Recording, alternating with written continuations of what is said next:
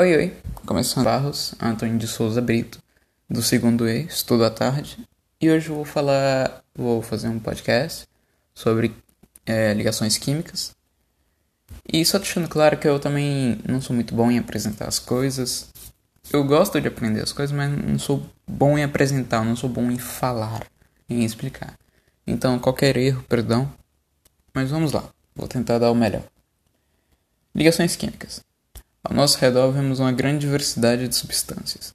Elas se diferenciam por muitos aspectos, como cor, estado físico, por exemplo, estado sólido, líquido e gasoso. Pelo cheiro, pelo sabor, capacidade de entrar em combustão, pontos de fusão e ebulição, etc. Eita, perdão. Peraí um minuto, eu vou tirar. Pronto. Isso se deve à capacidade que o átomo ele pode combinar com os outros átomos. Eles podem ter uma reação.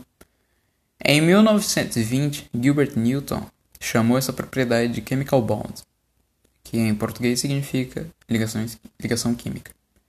Assim, a ligação química se estabelece quando átomos combinam, como disse, entre si. Eles acabam reagindo uns aos outros.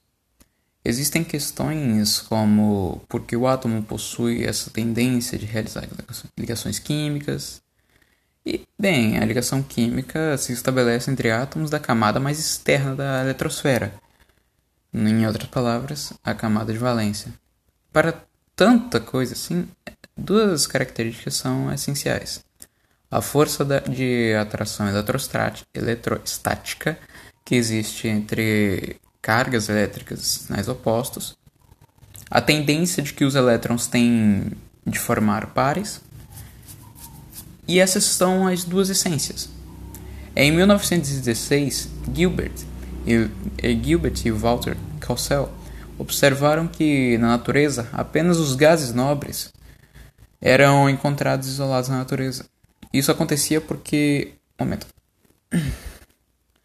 Isso acontecia porque eles tinham características que outros átomos não tinham, como todos os elementos da família dos gases nobres, como tirando exceção o hélio, que tem apenas uma camada eletrônica, possuem a camada de valência de seus átomos preenchidas com oito elétrons, por exemplo. Por exemplo, não, oito elétrons mesmo.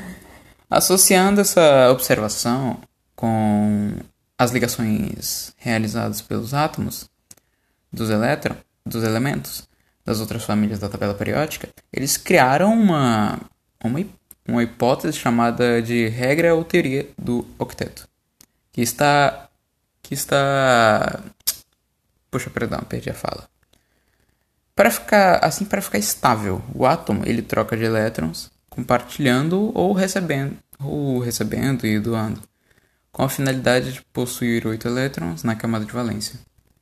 As principais ligações químicas são, são três: ligações iônica, ligação iônica, ligação covalente e ligação metálica. Um exemplo de ligação iônica é, não me engano, o sal, eu acho.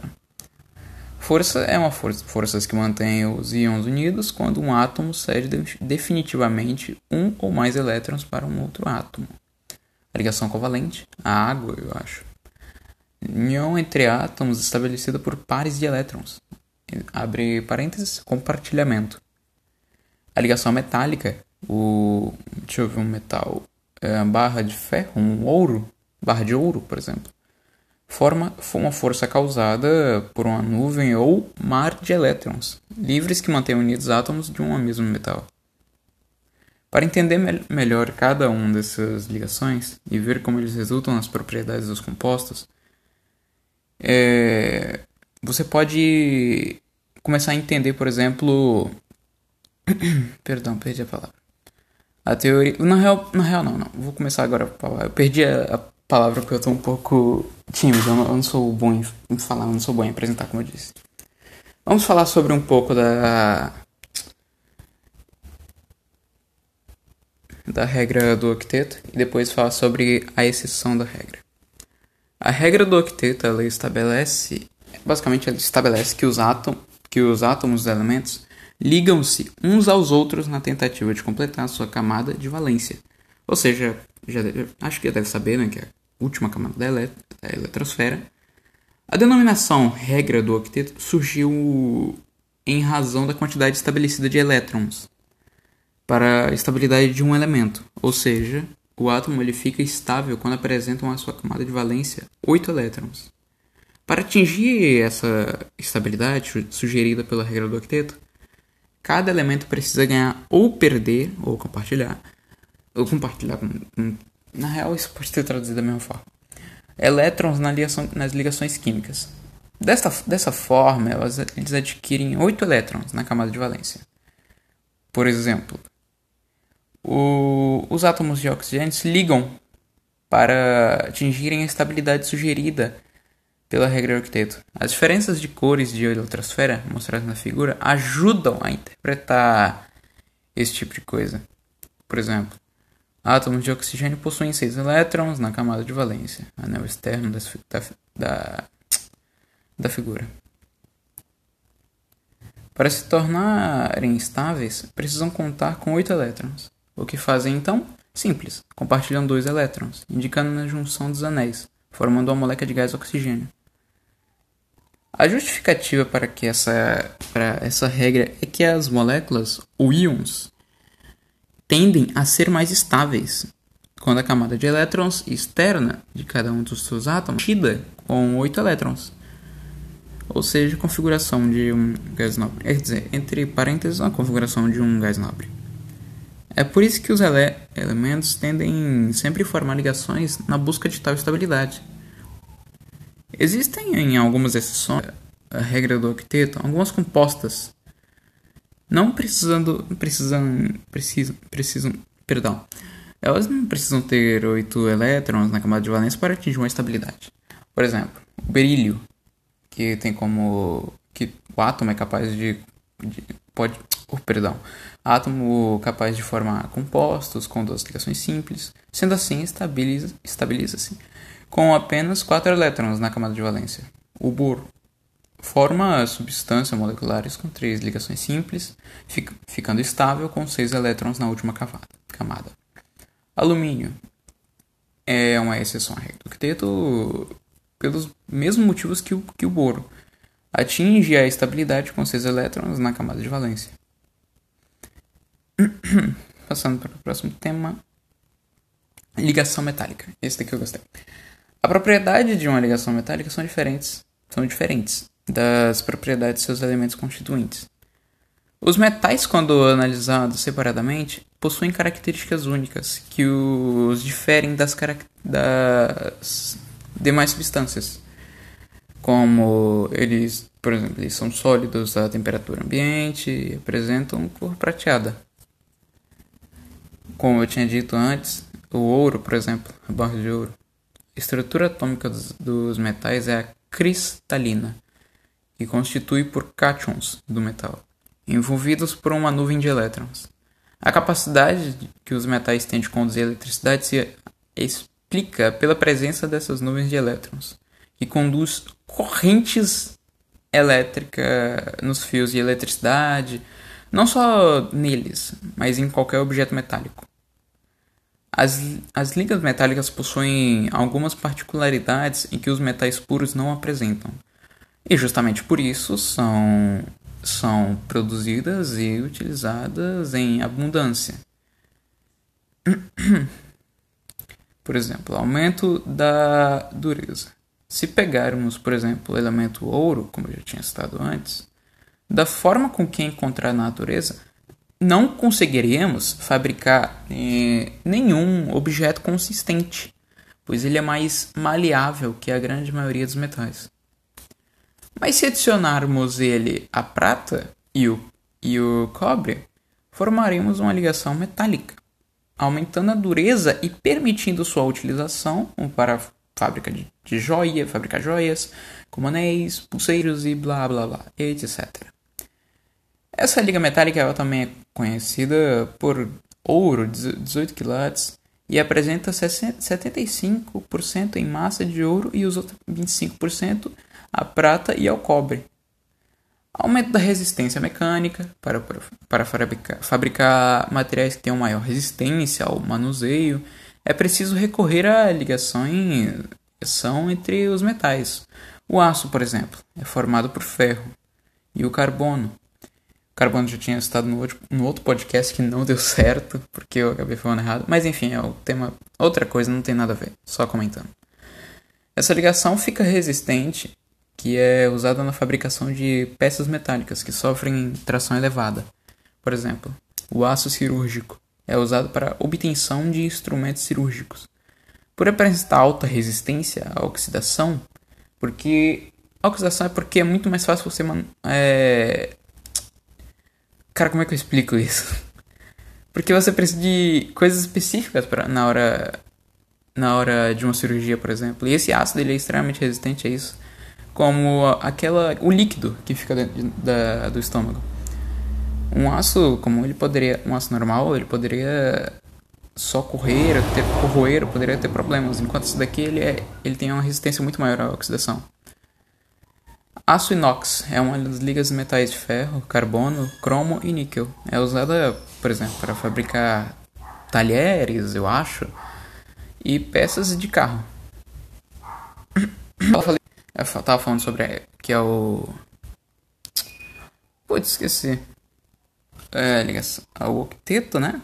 Eu estava falando sobre isso. Agora deixa eu ver o que eu preciso falar agora. Opa, perdão. Calma aí um momento. Ligações químicas, octeto, ligação... Hum, eu acho que é só isso. Eu queria ficar falando um pouquinho mais, não sei, porque eu, eu realmente não, não sei tanto sobre o tema. Deixa eu ver aqui no Classroom para ver se eu consigo ver o que que ocorrem, dar exemplos, explicar o do octeto, falar do tipo de ligações, detalhes como ocorrem ligações iônicas. Ligações iônicas, verdade. Perdão, perdão, perdão, perdão. Opa, eu achei que ligações iônicas. Tem que anotar tudo direitinho, né? Pra ficar bonitinho, pra eu não perder a fala toda hora, porque eu perco a fala muito fácil. Ok, voltando pro tema. Ligação iônica é o nome dado a uma das três formas como os átomos podem interagir entre si. Tipo, as outras formas de interação entre átomos são a ligação covalente, que ocorre entre átomos de metais, hidrogênio, eu acho, e, e a ligação metálica, a qual acontece somente entre átomos de um mesmo metal.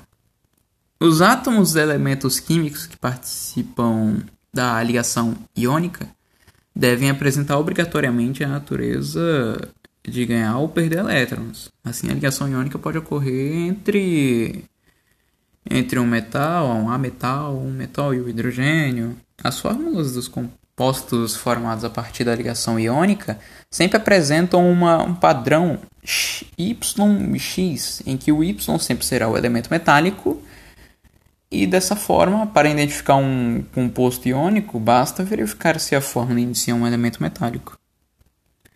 E um dos princípios, um princípio da, da ligação iônica, para um melhor entendimento de um, que ocorre uma ligação iônica, devemos utilizar a substância iônica mais conhecida entre nós, o cloreto de sódio, se eu não me engano, o cloreto de sódio iônico, estão elementos como como o sódio, elemento metálico, possui características de perder elétrons, pertence à família Ia, Ia, eu, eu não sei que nome bonito, maravilhoso, de número, com um elétron na camada, com um elétron na camada de valência. Como podemos observar, como podemos observar não, como podemos imaginar, a perda de elétron ocorre com relação aos elétrons que estão na camada de valência. Logo, o átomo de sódio perde apenas um elétron. Com isso, ele passa a ser uma nova camada de valência, a seguir que contém a, a seguir não, a segunda, a, a seguir tá bom, rapaz tá bom, tô ficando louco já. Perdão, continuando. E a camada de valência, a segunda que contém oito elétrons, obedecendo a, a regra do obedecendo assim a regra do octeto. Que eu não falei, era pra eu ter falado, mas eu acabei não falando. Perdão, depois eu vou falar disso. Isso eu, se minha voz estiver estranha porque eu estou um pouquinho gripado. O cloro, que é um elemento metálico, possui características de ganhar elétrons. Pertence à família. Meu Deus, que nome é esse? Via! via. Perdão, eu, tô, eu, não sei, eu não sei falar isso. Minha letra é horrível, eu sou horrível. Ele tem um número atômico 17, com 7 elétrons na camada de valência. E também o ganho de elétrons é, ocorre na camada de valência dessa forma: o átomo de cloro ganha um elétron, pois falta apenas um para atingir o octeto. Com isso, ele passa a ter 8 elétrons na sua camada de valência. Uma observação aqui é, de uma forma geral, seguindo a regra do octeto na ligação iônica, o metal ao perder seus elétrons na camada de valência, ele, perdão se eu estiver errado, ele, se eu estiver falando alguma coisa errada, mas vamos lá, ele torna-se mais estável, pois passará a ter uma nova camada de valência, com dois, com dois ou oito elétrons, obviamente desde que ele seja no primeiro nível. Com os ametais ou hidrogênio, não é diferente, porque ao ganhar elétrons, passarão a ter 2 ou 8 elétrons na camada de valência. Para construir a fórmula de uma substância formada a partir de ligação iônica, devemos obedecer o padrão de determinar o cargo do cátion, determinar o cargo do ânion, eu, perdão se eu falei isso errado, cruzar as cargas, e formar a carga do cátion, seja um índice atômico ou do ânion e vice-versa. Por exemplo, a forma com os elementos com os elementos alumínio e bromo. O alumínio é um metal, por isso que tem a tendência de perder elétrons da família IA, é 3 e 1, 3 izinho e um A, porque, perdão, eu, não, eu sou horrível em pronunciar isso, porque eu quero deixar bem certinho, mas eu só tô complicando. Mas continuando. Pois possui 3 elétrons na camada de valência, logo sua carga é mais 3. Bromo é um A metal, por isso tem a tendência de ganhar elétron. Da família Via, que eu também, meu Deus do céu, eu sou horrível em falar isso, pois possui 7 elétrons na camada de valência, logo sua carga é menos 1. O número 3, referente à carga do alumínio, será o índice do bromo, e o número 1, referente à carga do bromo, será o índice do alumínio. Como a carga do alumínio é mais 3 e a do bromo é menos 1, assim a fórmula do composto iônico será AiBr3. Exemplo, por exemplo, é a forma com que os elementos, com os elementos magnésio e hidrogênio. Aqui já é um segundo exemplo, tá bom? Magnésio é um metal, por isso ele tem a tendência de perder elétrons da família Ia, que eu sou, meu Deus, ignorem esses meus erros. Provavelmente nem é para ficar falando dessas coisas e mesmo assim eu falo. É, eu fico pronunciando essas coisas. Mas ainda assim, vamos lá. Pois possui dois elétrons na camada de valência, portanto sua carga é mais dois. O hidrogênio não é ametal, porém, quando próximo a um metal, apresenta a tendência de, de ganhar elétrons, eu acho. Não pertence a nenhuma família, pois porque possui um elétron, um elétron na camada de valência e a sua carga acaba sendo menos 1. O número 2, referente à carga do magnésio, será um índice do hidrogênio, e o número 1, referente à carga do hidrogênio será o índice do magnésio, do magnésio. Como a carga do magnésio é mais 20, é mais 2, meu Deus, e a do hidrogênio é menos 1, logo a fórmula do composto iônico será MgH2. peraí, peraí. Continuando. É, de uma forma geral, os compostos iônicos, isto é, substâncias formadas mediante ligações iônicas, apresentam as seguintes características: eles são sólidos e, têm e a temperatura ambiente. Seus átomos organizam-se de uma maneira a produzir um retículo cristalino. Eu acho que eu tinha falado sobre isso, sobre o retículo cristalino. Opa, um minuto, pai.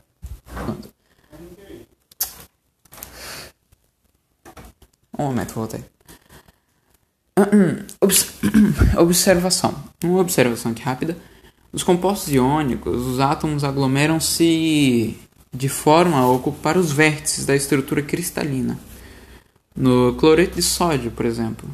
um ânion, cloreto, ou pode chamar uma esfera roxa, interage ao mesmo tempo com seis cátions, sódio e como queira chamar. Ah, tá, é porque eu tinha uma ilustração, só que eu vi que não dava para você. É só mandar o podcast, então não dá para você mandar nenhum tipo de imagem ou coisa do tipo. Que eu queria fazer esse tipo de coisa. Eu queria fazer algo. Olha só comentando rapidinho.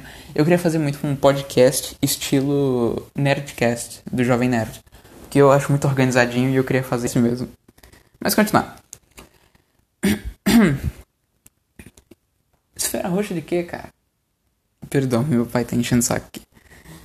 Não, não, não, não, não. Não, só depois. Ok, voltando. Desculpa, perdão, perdão, perdão. São cap... E...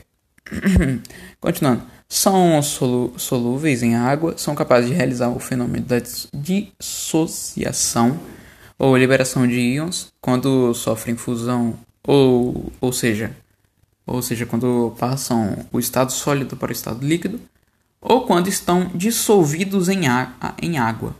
Apresentam elevados pontos de fusão e de ebulição, possuem brilho, conduzem corrente quando, corrente quando dissolvidos em água ou, ou após sofrendo o processo de fusão. E eu acho que seria só isso sobre as ligações iônicas. É ligações iônicas que eu estou falando, né? Deixa eu ver se tem mais um outro tema. Perdão, só mais um tempinho. Se tem mais um tema para eu falar. Meu pai, calma, calma. Mas eu acho que é só isso que eu tenho para falar. Enfim, acho que eu termino aqui o podcast. Tchau, professora. Eu, eu, eu, nunca tive essa experiência de fazer um podcast. Eu achei legal pra caramba, porque eu sempre escutei, mas eu nunca tive coragem de fazer. Porque. Porque eu também não sei editar nem nada. Quer dizer, muito pouco. Eu nunca fui bom em falar assim. Quer dizer, na escola, em que eu tive apresentação, que eu fazia apresentação, eu falava direitinho. Agora sim, podcast, perdi o jeito. Eu perdi o jeito. Enfim, obrigado, professora. Tchau.